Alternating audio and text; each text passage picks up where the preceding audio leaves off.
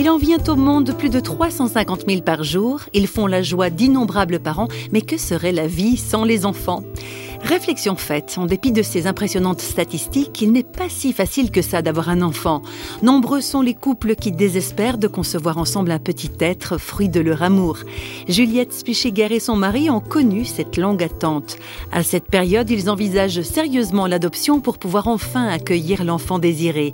Ils ont tous de la foi en Dieu, leur couple est très soudé et ils se réjouissent déjà de cette procédure d'adoption. Et alors que leur dossier est en cours, Juliette découvre qu'elle est enceinte.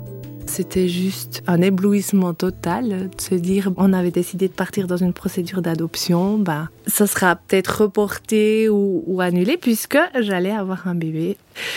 Et puis trois mois après, je l'ai perdu. Et là, ça a été un coup dur parce que on avait pris cette grossesse comme un cadeau que Dieu nous faisait par rapport au, au fait qu'on avait attendu longtemps, qu'on avait souhaité d'avoir un enfant, et puis alors on était juste heureux. Et le fait de le perdre, moi, ça m'a posé un gros problème. Ça m'a vraiment mis au fond du trou, puis je comprenais pas. Je disais, ok, alors quoi? Tu me fais euh, miroiter un cadeau, puis après tu me le reprends? Je suis pas d'accord. Et pendant trois jours, j'ai fait la tête. Mais c'est aussi là que j'ai remarqué que finalement, j'avais une relation très proche avec Dieu. Parce que le fait de la couper m'a montré qu'il y en avait une. Et puis après trois jours, bah, j'arrivais pas. Je pouvais pas me passer d'une amitié qui me faisait vivre différemment ma vie, qui me donnait un rayon de soleil dans ma vie tout le temps, même quand ça allait pas. J'ai dit, OK, on recommence, mais on pose les choses à plat.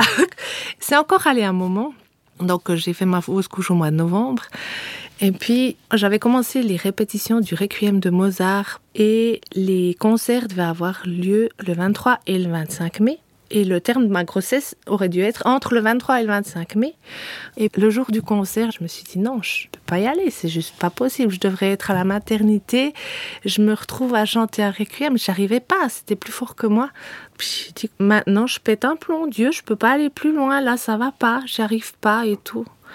Et dans ma tête, je pense que c'était dans ma tête, j'ai entendu quelqu'un qui me disait les choses sont ce qu'elles doivent être.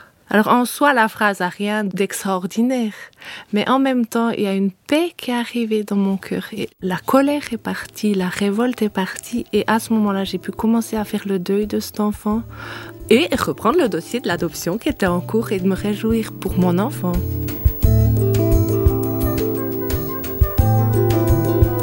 C'est au Vietnam que Juliette et son mari vont aller chercher leur premier enfant.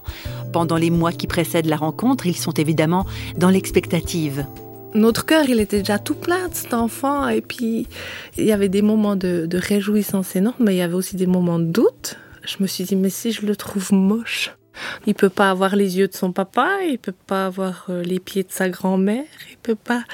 Alors, il y a eu des questionnements comme ça, euh, des peurs qui avait absolument pas lieu d'être parce que le jour où on me l'a posé dans les bras, c'était juste le plus beau du monde. Donc c'était vite vu. Le jour où je l'ai eu dans les bras, je savais que c'était le mien. C'était inexplicable. Et oui, l'amour est inexplicable. Il n'y a tout bonnement rien d'autre à ajouter.